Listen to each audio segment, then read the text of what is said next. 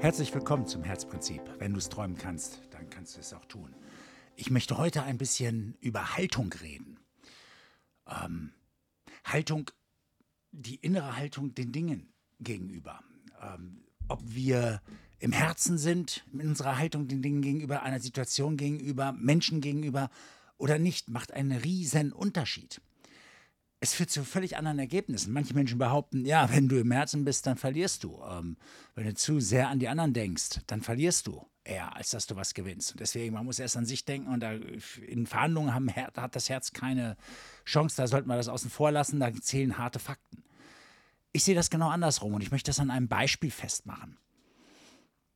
Ähm, da geht es um eine, ähm, einen ehemaligen Kunden von äh, meinen damaligen Geschäftspartnern und mir, das ist eine Altenheimkette gewesen aus, ja, aus dem norddeutschen Raum und wir hatten diese Kette betreut. Ursprünglich kamen wir da mal hin, um die Verkaufszahlen dort anzutreiben. Da ging es darum, die Bettenbelegung möglichst auf 100 Prozent zu bringen. Das heißt, dass dort eine Warteschlange sozusagen herrscht, dass die Nächsten sofort nachkommen, wenn dann Zimmer frei wird. Äh, weil der Topf ist gedeckelt in diesem Bereich und da zählt äh, jedes Zimmer, was, was nicht belegt ist, ist eine Katastrophe fast schon. Also eine hundertprozentige Belegung. Aber sie hatten noch einen enormen kan äh, Krankenstand von fast 10 Prozent. Und auch den galt es deutlich zu senken. Und bei jeder Verhandlung saßen die Verdi-Anwälte äh, am Tisch, wenn Betriebsrat und Geschäftsleitung in Verhandlungen gingen. Wir wollten dort ein Zeichen setzen, das Ganze drehen und in eine andere Richtung lenken. Ähm, beim Verkauf, da hatten wir noch einiges entdecken können. Wir haben uns das alles sowieso erstmal angeguckt und so, wie die Abläufe dort sind. Da gibt es natürlich auch eine Menge spannender Geschichten zu, aber hier geht es jetzt darum, dass wir die Verkaufszahlen tatsächlich hochgetrieben, also die Bettenbelegung erhöht haben. Wir hatten den Krankenstand halbiert.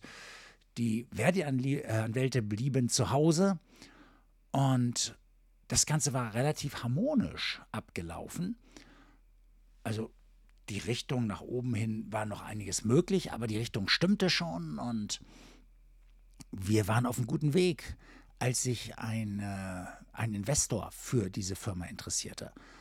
Und dieser Investor, für diesen Investor musste die Firma nochmal schick gemacht werden. Die Zahlen mussten gedreht werden. Es liefen also Banker dort rum und ähm, eine äh, Agentur, sprich ein, eine äh, Wirtschaftsagentur, Wirtschaftskanzlei, die die Zahlen dort drehte und wendete und alles auf den Prüfstand stellte, um dort das ganze Unternehmen noch ein bisschen hübscher zu machen. Und Irgendwann bekamen wir die Einladung auf den Tisch mit der Geschäftsleitung für ein Gespräch in Gegenwart äh, dieses Wirtschaftsberatungsinstituts und ein paar Bankern.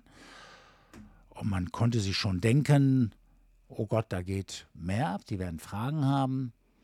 Also haben wir entschieden, auch mit mehreren dorthin zu fahren und tatsächlich uns gegenüber saß ein ganzer Stab an Leuten ungefähr. Ich müsste lügen, ich weiß nicht mehr genau, acht bis zehn Leute, die uns gegenüber saßen.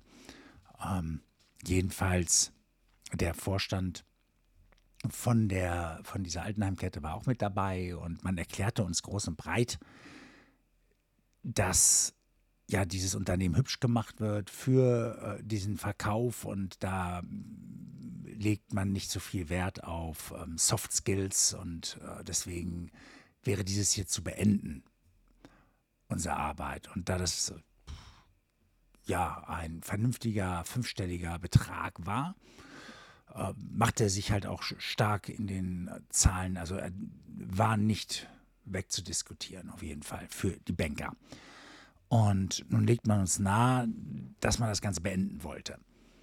Jetzt hätte ich natürlich auf uns pochen können. Also man schaute in dem Moment auch stark auf mich, weil ich das Ganze auch initiiert hatte und ähm, Jetzt hätte ich das Ganze beenden können und sagen können, na gut, wir haben noch einen Vertrag bis Jahresende. Wir könnten drauf pochen, müssen wir irgendeine Einigung finden. Dann haben wir halt drei, vier, fünf Monate, die wir bezahlt kriegen, ohne was leisten zu müssen. Kann man sich auf anderes konzentrieren, hat trotzdem das Geld im Rücken, so ungefähr. Kann man ja auch machen. Das ist hart verhandeln. Je mehr Monate, desto besser. Aber darum geht es doch gar nicht.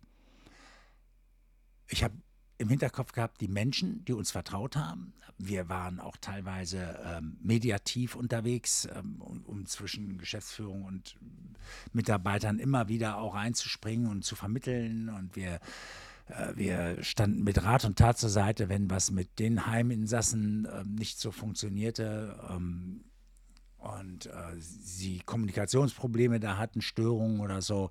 Wir haben an allen Ecken und Enden ausgeholfen und das hat zu einer ganz neuen Harmonie geführt. Und ich dachte, oh Gott, wenn wir jetzt weg sind, das wird nach hinten losgehen. Wir haben ja auch noch nicht die hundertprozentige Bettenbelegung geschafft. Auch da waren wir auf einem guten Weg, aber das musste weiterentwickelt werden. Und ähm, das sagte ich dann auch. Ja, wir sind ja noch gar nicht am Ende da. Und je mehr Betten sie belegen können, desto besser ist es doch. Und das wäre ja der Gegenpart. Ja, aber sowas würde sich erst langfristig richtig auszahlen. Und ähm, erst wenn wir weg sind, wir würden zu sehr abschöpfen, hieß es. Und ich sagte, ja, Moment, ähm, ich verstehe das Ganze noch nicht. Was ist das Ziel hier? Na, das Ziel ist einfach, die Zahlen zu reduzieren, also die Kosten zu reduzieren und das Unternehmen so darzustellen, dass es auch wirklich gute Gewinne abwirft und, und, und. Ich sage, ja, das mag ja alles sein. Aber ähm, glauben Sie, wenn wir gehen, dass, dass es nicht eine Art Erdrutsch gibt an anderer Stelle. Und ja, man guckte sich an, ja, nee, das, das, das, das wird schon, das kriegen wir hin. Ich sagte, ja, das, das glaube ich nicht. Ich glaube nicht, dass sie die Konsequenzen unseres Weggangs an dieser Stelle bedacht haben. Und ich würde es gerne verstehen wollen. Ich würde gerne verstehen, wie sie damit umgehen wollen, wie sie die Situation weiter behandeln werden, wenn wir gehen. Weil ich sehe die ganzen Mitarbeiter, die vertrauen uns. Und wenn wir jetzt gehen, jetzt heißt es dann auf einmal, ja, die mussten gehen, weil ihr werdet demnächst verkauft. Wie macht sich das bemerkbar, wenn dann der Krankenstand wieder hochschießt? Und davon gehe ich aus, dass der Krankenstand dann wieder hochschießt. Dass auch wieder die Verhandlungen zwischen Betriebsrat und Geschäftsführung sehr schwierig und zäh werden und dass sich dann auch wieder nicht mehr so viel umsetzen lässt und dass sich das auch auf den Stresslevel auswirkt, der vorrangig schuld daran war, dass viele Gespräche mit Kunden im Sande verliefen. Und ich sprach das alles an. Ich sage, ich habe nicht das Gefühl, dass sie tatsächlich eine Strategie haben. Ihre einzige Strategie ist streichen, aber sie fangen das nicht auf. Wo ist ihre Strategie? naja, und ach, wenn es, ja, natürlich können wir sie gebrauchen, hieß es dann. Und ähm, da, da, lachte der, ähm, der eine Banker, sagt, ja, ja, ähm, sie verkaufen sich gerade ganz gut. Ich sage, sie haben keine Ahnung, sie verstehen das nicht. Ähm, Im Augenblick habe ich einen Auftrag. Noch habe ich den Auftrag. Erst wenn ich hier rausgehe und, und, und wir hier irgendwas Schriftliches haben, dann habe ich nicht mehr wahrscheinlich. Aber bis dahin bin ich noch im Auftrag und meine Aufgabe ist es, das Unternehmen ähm, mit all dem, was ich erkenne, zu warnen, zu informieren, auf, Recht, auf den rechten Weg zu bringen. Und ich sehe die ganzen Mitarbeiter und ich habe viele, viele Versprechen in viele Richtungen abgegeben. Ich fühle mich wie so ein Denunziant hier. Ich fühle mich wie so eine Ratte, die das sinkende Schiff verlässt. Ha, lachte wieder einer und das ging so hin und her. Ich sage, wissen Sie was, ich stelle mich auch gerne vor die Tür und, und, und lasse hier keinen raus, bis Sie nicht einen Plan erklären, wie es weitergeht. Und naja, dann, dann ging das so hin und her und dann sagte der, ähm, der Vorstand, naja, wenn's, wenn wir sie jetzt noch weiter gebrauchen, aber wir können im Moment das nicht bezahlen, dann, ähm, dann würden wir sie übervorteilen, wenn wir das erst später bezahlen würden oder so.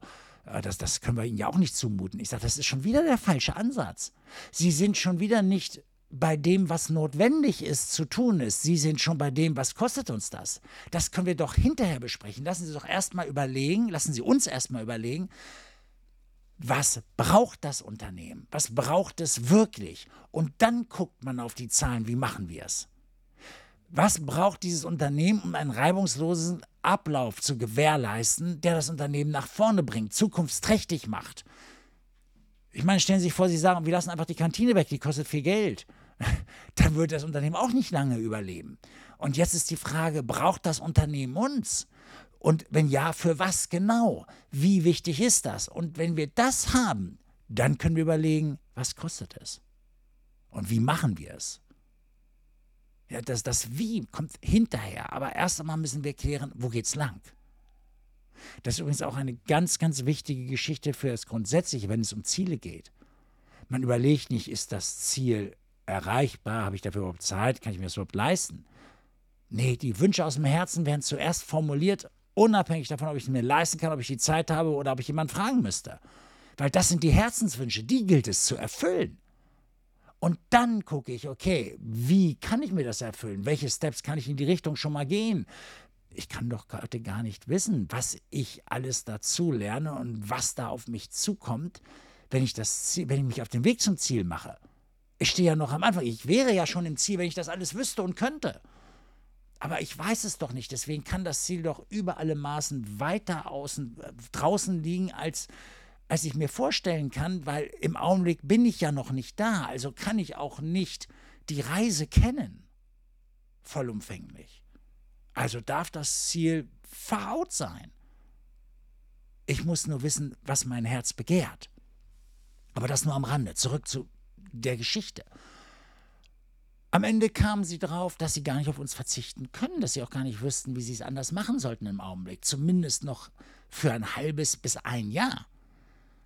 Und jetzt saßen wir da und haben dann überlegt, okay, was, was von dem, was wir hier leisten, braucht es dann alles? Und wir kamen darauf, dass eigentlich alles das, was wir da tun, eminent wichtig für das Unternehmen ist und vieles erst ermöglicht hat und die Richtung auch weiterhin darauf hin zeigt, dass es ja noch besser wird. Und in dem Moment guckte der Vorstand rüber zu den Bankern, zu diesen Wirtschaftsberatern und sagte, ja, und wie machen wir es? Und dann drehte der eine Banker so seine Mappe so auf, so, so blätterte so ein bisschen durch, so, oh, wissen Sie was, das kriegen wir schon hin. So, äh, ich habe da schon eine andere Idee. Machen wir einfach weiter. Können wir uns leisten. Sowas. Das muss man sich ja vorstellen. In, in zehn Sekunden, nachdem klar war, dass das wichtig ist, hat es zehn Sekunden gebraucht und hatte eine Lösung dafür, dass es bezahlt werden kann. Das muss man sich mal vorstellen. Es geht nie um die Kosten. Es geht um den Wert. Und wäre ich bei mir gewesen, hätte jetzt hart verhandelt, dann hätte ich den Kunden im Stich gelassen, und wäre auch mit einem Kompromiss, einem fadenscheinigen Kompromiss oder ein, ein ja, ähm, mit einem Beigeschmack, ein Kompromiss mit einem Beigeschmack auch für uns und mit ähm, weniger auf jeden Fall rausgekommen. So hatten alle Seiten das Bestmögliche aus der Situation gemacht. Für alle Seiten war es die beste Situation. Nicht, weil ich der harte Verhandler bin. Ich war im Herzen, ich war bei meinem Kunden. Und daraus ist das entstanden. Und ich glaube, das ist die beste aller Strategien, im Herzen zu sein und wirklich einen Unterschied machen zu wollen und daran zu glauben und dafür zu kämpfen, diesen Unterschied durchzuhalten, durchzuziehen und umsetzen zu können. Und wir halten oft etwas für unsere Kunden, das, das wir sehen können, aber unser Kunde noch nicht. Aber dafür sind wir ja die Profis. Wir müssen das Ergebnis halten. Wir müssen dafür fighten, dass der Kunde nicht auf halber Strecke irgendwo hängen bleibt. Und dann heißt es hinterher, ja, die waren auch mal bei uns und äh, der hat auch mal für mich, und äh, ich war da mal im Coaching oder irgendwas, der hat auch nicht so viel gebracht. Wir müssen lernen, den ganzen Weg durchzuziehen, jemanden bis ins Ziel zu tragen, dafür zu kämpfen. Als Coach bist du nicht der Psychologe, der ein bisschen streichelt und ah, das Ganze so über Jahre hinzieht. Als Coach bist du wie ein Sparringspartner. Du treibst auch das Ganze in die richtige Richtung. Du hilfst immer in dem Maß, wie dein Gegenüber es auch ertragen kann, das Ding nach vorne zu tragen. Du musst das Ziel deines Kunden im Herzen tragen als Coach. Dann funktioniert es. Und manchmal wird es haarig, da musst du auch bereit sein, natürlich ein bisschen mehr zu geben. Manchmal wird es schwieriger. Und wir müssen bereit sein, das Ziel an oberste Stelle zu stellen, damit mein Coachie auf jeden Fall im Ziel ankommt. Das ist die Haltung, die wir gegenüber unserer eigenen Mission haben sollten, aus dem Herzen heraus einen Unterschied machen zu wollen im Leben. Übertrag das auf deine Arbeit, auf das, was du machst. Das Ziel wird nicht diskutiert. Okay? Das Ziel ist fix, es kam aus deinem Herzen. Jetzt ist die Frage, was muss ich noch lernen? Was muss ich noch tun, um dort anzukommen? Was muss ich noch verstehen? Was muss ich anders machen? Was kann ich besser machen? Um wieder einen Schritt näher zu kommen. Okay, ich sehe immer noch nicht den ganzen Weg zum Ziel. Es sieht immer noch so aus, als wenn ich das Ziel nie erreichen kann. Naja, sonst wäre ich auch schon da, wenn ich das alles wüsste. Oder ich brauche nur noch abarbeiten. Aber es ist nie nur ein Abarbeiten, es ist ein Hineinwachsen in das Ziel. Das beschreibt es am besten. Wir müssen dort hinein wachsen. Wir müssen mehr sein, mehr haben, mehr tun, mehr können, als jetzt ist. Als wir jetzt tun, sein, haben können, machen und so weiter. Und dafür gilt dann auch dieser Spruch, ich werde nichts tolerieren, was weniger ist als das, was ich sein, tun, teilen oder geben kann. Darum geht es im Leben. Sich immer wieder herausfordern und erkennen, was in uns steckt. Erkennen, dass wir ein starkes Selbst haben, das das Leben gelingen lassen kann. Wir können das, du kannst das. Mit der richtigen Haltung zum Leben. Daran glaube ich von ganzem Herzen. Wie denkst du darüber? Ich würde mich wieder einmal freuen, solltest du mir schreiben. Du kannst in den Shownotes gucken oder aber, ich sage es nochmal kurz, stan at stanbenzcoaching.de. Gar nicht so schwer, stan at stanbenzcoaching.de. Ich freue mich auf Resonanz von dir, auch zu diesem Thema oder zu einem anderen. Oder aber zumindest dass du dich wieder einschaltest, auch beim nächsten Mal. Ich danke dir fürs Zuhören und fürs mit drüber nachdenken über diese Gedanken hier. Und ich wünsche dir eine wundervolle Zeit. Bis zum nächsten Mal. Ciao.